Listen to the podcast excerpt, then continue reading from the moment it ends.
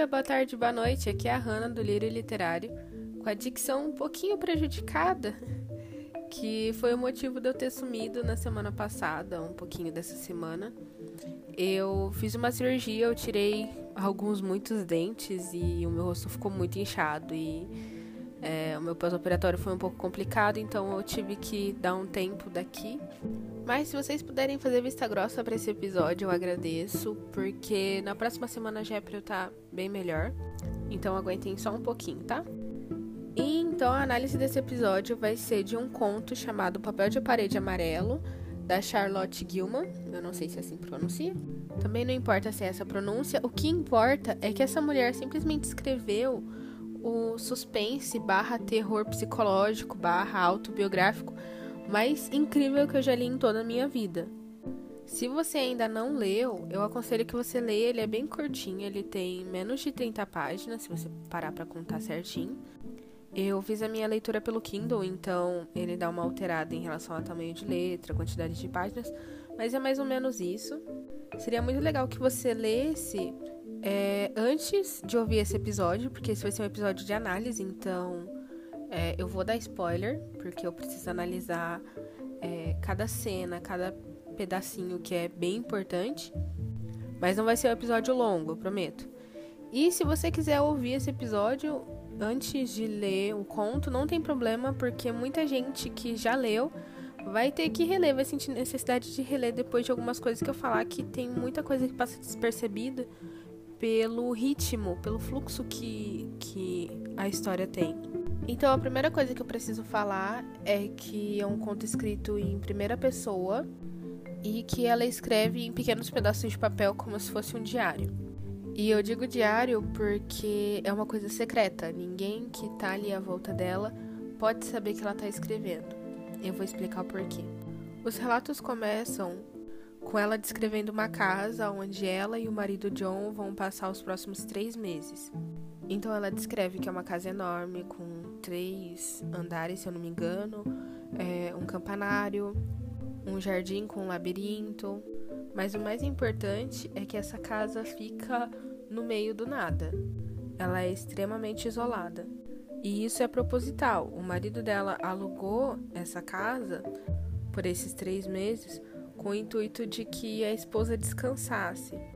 E isso porque tanto para ele, que é médico, quanto para o irmão da protagonista, que também é médico, ela tá com sintomas depressivos ou talvez o início de uma histeria. Por isso a recomendação é que ela descanse. Lembrando, galerinha, que esse livro foi publicado em 1892. Então, o que a gente vai ver é apenas uma amostra de como eram tratados os pacientes com é, atida depressão, histeria ou qualquer outro transtorno psicológico. E isso não só pelos médicos, mas também pela própria família. Mas voltando, assim que eles se mudam para casa, eles ficam em um quarto no segundo andar, que é o maior quarto que tem. Ele é bem amplo, tem janela na parede toda. Tem uma cama nele enorme que é presa ao assoalho. Então é um quarto agradável. Porém, tem uma coisa que incomoda a nossa protagonista assim que ela entra no quarto, que é o papel de parede. Ele é um papel de parede amarelo, mas não o amarelo das flores silvestres ou de uma natureza amarela, mas sim um amarelo de coisa velha ou até mesmo de podre. O marido John também não gosta muito do papel de parede e ele até propõe trocar, mas depois ele repensa que eles só vão ficar ali por três meses, então não compensa ele fazer qualquer tipo de investimento numa casa que eles vão ficar tão pouco tempo. Então ela acaba aceitando que vai ter que conviver com esse papel de parede. E é agora que a história vai começar a ficar interessante, porque tudo a partir de agora vai ter a influência do papel de parede. Todos os devaneios e reflexões da nossa protagonista serão em função do papel de parede. E tudo isso será relatado por ela nesse, entre aspas, diário, na ausência do marido e da cunhada, que também vai aparecer que ela que está cuidando da casa. Isso acontece porque ela relata que quando ela é pega escrevendo, ela é oprimida. Não, ela não fala exatamente com essas palavras, mas ela fala que a família dela e o marido não gostam que ela escreva porque isso faz ela pensar muito e é isso que deixa ela triste. Porém, durante o próprio relato, ela fala que ela precisa escrever para conseguir tirar aquilo da cabeça dela e tentar organizar. Eu não vou nem comentar o quanto eu me identifiquei com essa parte. Então, pelo relato ter essa característica mais secreta, por várias vezes durante o relato a gente se depara com o John está chegando e aí tem um corte no relato e aí depois ela já começa a falar como foi um outro dia uma situação completamente diferente. É, muitas vezes ela fala da cunhada dela, que eu esqueci o nome, mas ela fala que dá pra ver ela chegando é, pela janela, pela janela do quarto dela, ela consegue ver a cunhada chegando de longe. Então dá a entender também que ela esconde o papel quando a cunhada chega. Essa cunhada, a gente percebe que ela tem duas funções. A primeira é como mantenedora da casa. Então ela vai fazer comida, vai limpar e deixar tudo habitável, já que o John passa muito tempo no hospital. O hospital, lembrando, é longe, porque a casa é isolada e ele faz plantão. E, e, a esposa não pode fazer nenhum tipo de esforço, ela vai ficar confinada praticamente só no quarto. Então, todos esses afazeres domésticos são de responsabilidade dela. E a outra função dela que é extremamente importante é como cuidadora do bebê. Bebê esse que só é mencionado em duas frases em, em todo o conto. Então, a primeira vez que ele é mencionado é na hora que ela está descrevendo um pouco sobre as pessoas que estão é, convivendo ali com ela, que seria basicamente o John e a cunhada. Sobre o John, ela fala que ele é muito atencioso e carinhoso, não deixa ela fazer nada sozinha sem a supervisão. Eu cheguei até a transcrever aqui. Ela fala: é, Tenho prescrições detalhadas para cada hora do meu dia. Ele cuida de tudo para mim. Sinto-me mesquinha e ingrata por não valorizar mais tudo que ele faz. Guardem essa informação.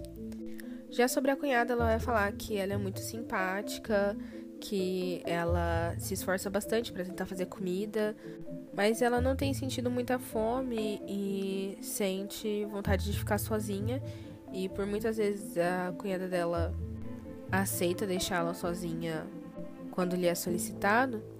E nesse momento ela diz que a cunhada também se dá muito bem com o bebê.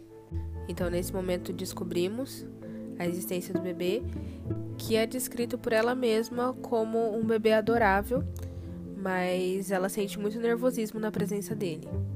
Agora que eu já consegui ambientalizar vocês na história, vamos para o desenrolar da história com o papel de parede. A primeira coisa que incomoda ela é que ele não tem desenhos específicos, são como bolinhas e traços que, que estão descoordenados por toda a estampa. E mais uma vez eu falo que é muito importante que vocês leiam o conto, porque eu tô contando de uma maneira dinâmica, então é, tem coisas que ela vai e volta para contar. Então eu tô tentando contar da maneira que fique mais clara pra gente conseguir fazer uma análise, mas de maneira nenhuma substitui a leitura. Agora voltando. É, depois de várias semanas dela naquele quarto, ela fica tentando interpretar o que seria aquela estampa, até que ela chega à conclusão de que as bolinhas é, cometem suicídio em um dado ponto do, da estampa, porque elas estão fazendo um percurso e de repente elas caem. E durante a noite ela tenta conversar com o John, que a, a noite é a única hora que ele tá em casa, e ela pede para trocar de quarto e ele fala que não é possível porque aquele é o melhor quarto da casa, não faz sentido eles mudarem. E ela fica muito brava, muito triste, até que ela decide desvendar o segredo da estampa. E para isso ela vai passar horas do dia ali no quarto, olhando pro papel de parede, enquanto isso a cunhada dela acha que ela tá dormindo Logo depois das refeições, ela fala que quer se deitar e vai pro quarto para poder observar mais o papel. E ela tá tão empenhada que ela acha que só ela vai conseguir desvendar. E ela até menciona o bebê novamente, falando que ainda bem que ela ficou com aquele quarto, porque se não fosse ela que ficasse com ele, seria o bebê. E ele não conseguiria entender a estampa, ele não mereceria esse horror. E chega um momento do relato que ela começa a observar o papel até durante a noite, porque ela consegue notar que durante a luz do luar, uma estampa secundária vem à tona, que primeiramente ela interpreta como olhos esbugalhados, que não piscam, não dormem. E para conseguir observar essa segunda estampa, ela tem que fingir estar tá dormindo, porque o John tá dormindo ali junto com ela.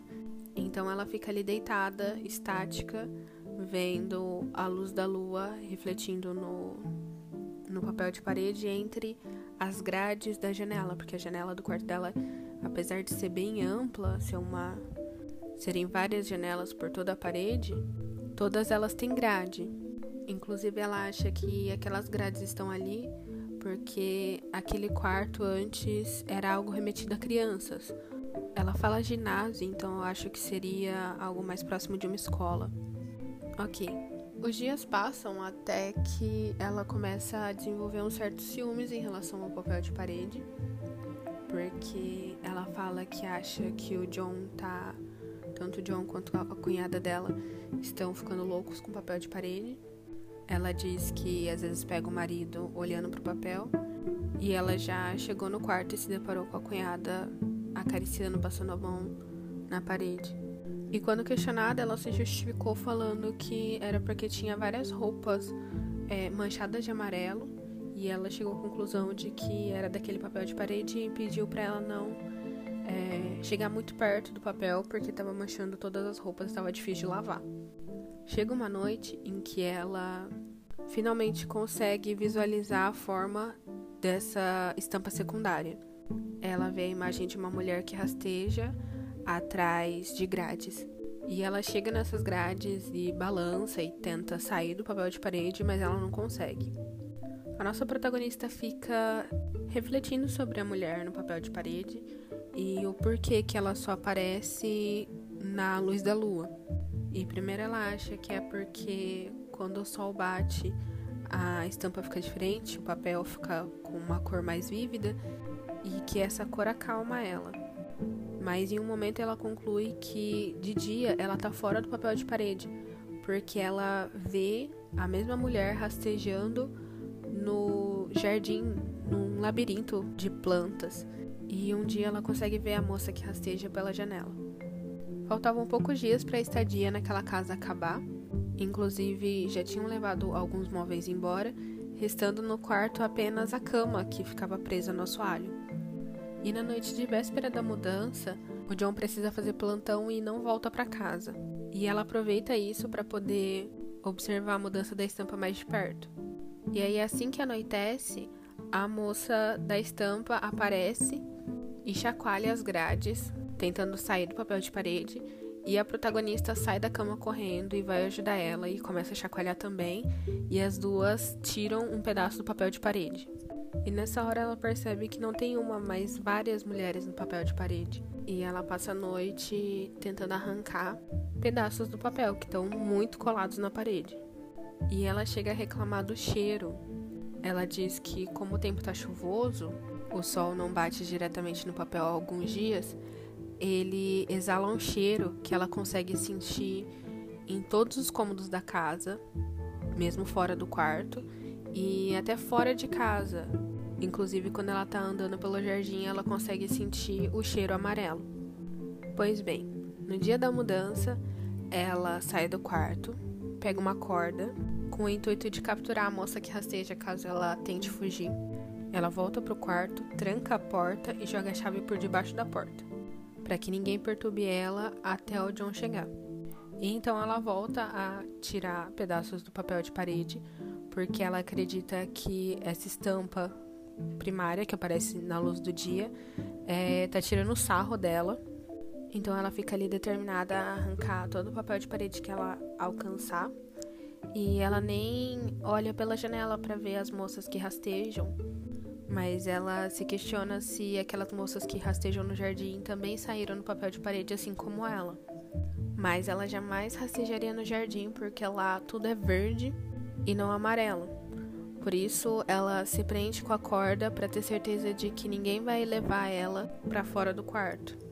E ela também diz que é ótimo rastejar pelo quarto porque o assoalho é liso e a altura que ela conseguiu tirar o papel de parede, essa faixa, é, dá certinho na altura do ombro dela, então ela não se perde enquanto rasteja. Bem, o John chega em casa e começa a bater na porta, vê que a porta está trancada e ele pede um machado, pede um monte de coisa para derrubar a porta. E ela fala que a chave tá. que ela jogou a chave por debaixo da porta que tá próximo de uma escada. Ele abre a porta e se depara com ela rastejando pelo quarto. Ele fica desesperado e pergunta o que está acontecendo, pelo amor de Deus, o que está acontecendo. E ela continua o percurso dela enquanto responde para ele. Eu vou ler esses dois parágrafos, mini parágrafos, porque eles fecham a história perfeitamente. Continuei rastejando, sem me deter, mas olhei para ele por cima do ombro. Finalmente consegui sair, apesar de você e de Jane. Só um parênteses, a Jane é a cunhada, tá? e arranquei a maior parte do papel, para que vocês não possam me colocar lá de volta. Ora, mas por que teria aquele homem desmaiado? No entanto, ele desmaiou bem no meu caminho ao longo da parede, e por isso tive que rastejar por cima dele, cada vez que passava. Pois é, é assim que termina o conto e começa a nossa análise. E o prefácio do livro vai ter uma participação muito importante para eu tentar fazer uma análise decente, porque é onde fala do caráter autobiográfico desse conto. A Charlotte Gilman, que é autora desse conto, teve depressão pós-parto e ela anotava detalhadamente os sintomas dela, com a intenção de aproveitar a facilidade que ela tinha com as palavras para auxiliar os especialistas a elaborar métodos de tratamento. Mas a iniciativa dela não foi bem aceita, ela foi vista com maus olhos e foi dito para ela seguir as orientações de descansar. Inclusive, ela era proibida de ler e escrever. E ela mesma diz que abandonou esse tratamento pouco antes de enlouquecer. E pensando nisso, ela escreveu o conto Papel de Parede Amarelo. Essa é uma obra considerada feminista porque é uma crítica ao modo como as mulheres eram tratadas tanto no casamento quanto com a família e principalmente pela medicina. No prefácio está escrito mais especificamente que é uma denúncia aos métodos ineficazes e humilhantes de tratamento de saúde mental impostos às mulheres da sua época. E lembrando que assim, esse livro foi escrito em 1800 e bolinha, só que a situação da mulher já mudou consideravelmente, ainda tem muita coisa para mudar. Só que a situação, é, o respeito em relação à saúde mental ainda não tá tão diferente assim. A sociedade tende a subestimar os quadros ansiosos, depressivos, porque é, virou comum, de maneira nenhuma normal, mas comum. E é isso que, é, que dificulta um pouco o entendimento, porque as pessoas veem que muitas pessoas têm e boa parte continua vivendo. E por isso a gente acaba negligenciando a individualidade de cada pessoa. Tem pessoas com quadro depressivo que acham que a melhor maneira de lidar com isso é, refletindo, ficando introspectiva, seja em casa, no próprio quarto, com uma interação social mais restrita. E tem outras pessoas que preferem encarar essa situação de uma outra maneira, que muitas vezes consiste em, em se atarefar para conseguir diluir um pouco aqueles pensamentos, porque se a pessoa viver no introspectivo dela, ela chega à conclusão de que ela vai piorar. Então, no caso da nossa protagonista, ela fala que ela precisa escrever para conseguir organizar os pensamentos dela. E são coisas tidas como peculiares, mas não são. Poxa, quantas vezes a gente se pega falando sozinho para conseguir organizar uma lista de tarefas? Tipo, agora eu tenho que fazer isso para depois conseguir fazer aquilo. Se você tem alguém ali próximo, um parente, um amigo, um terapeuta, qualquer um, para você conseguir organizar uma ideia do que você tem que fazer, porque o seu dia tá cheio, porque a sua semana tá cheia, Então você desabafa, você procura outros pontos de vista para conseguir visualizar aquele problema, aquela situação de um outro jeito. Então, assim, eu sei que é difícil você ter alguém próximo de você nessa situação e você não sabe como reagir, como fazer para ajudar, mas eu posso dizer isso com uma certa propriedade de que a sua proximidade já é o suficiente. E eu não digo proximidade de a pessoa estar tá deitada se sentar no pé da cama. Eu digo a convivência mesmo, a pessoa saber que você continua ali. Porque não importa qual seja o perfil dessa pessoa, seja mais ativo ou passivo, ela vai estar tá ali no íntimo dela tentando elaborar tudo que ela está sentindo tudo que ela está pensando. E quando ela conseguir, quando ela estiver no processo, ela vai precisar externalizar. E aí é nessa hora que você precisa ter o olhar sensível de entender, seja com diálogo ou com atitudes, você consegue observar as conclusões em que ela está chegando, os novos objetivos, as novas metas que ela está se colocando. E são com esses objetivos que você vai conseguir auxiliar mais ativamente essa pessoa. Até porque é muito difícil você auxiliar alguém a elaborar um pensamento dela, que muitas vezes ela mesma não sabe o porquê ela tá pensando aquilo, o que exatamente ela tá pensando. Então não se cobre.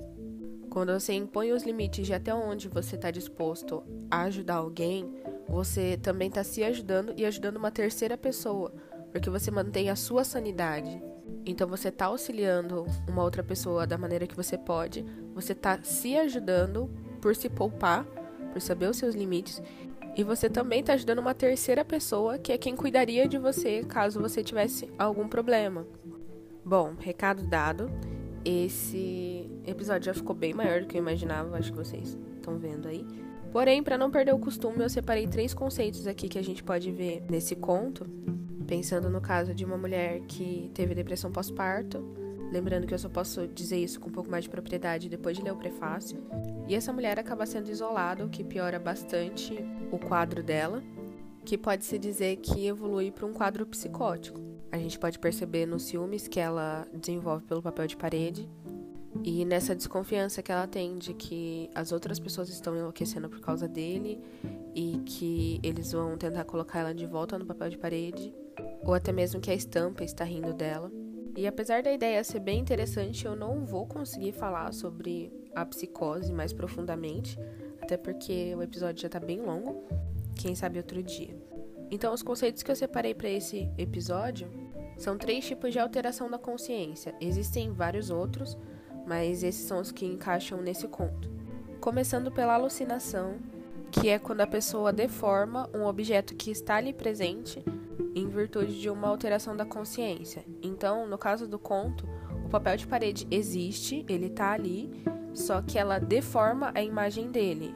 Ela visualiza os olhos esbugalhados, as bolinhas que se jogam do abismo ou a mulher que rasteja. Todas essas imagens partem de um objeto existente. Lembrando que a alucinação ela é sensorial, então nesse caso ela foi visual, mas ela pode sim ser auditiva, olfativa ou tátil. E essas circunstâncias também valem para os próximos dois conceitos. Então, se a marca da alucinação é que o objeto está ali presente, no delírio esse objeto vai estar tá ausente. Então, a pessoa, uma experiência, seja tátil, olfativa, visual, sem um referencial.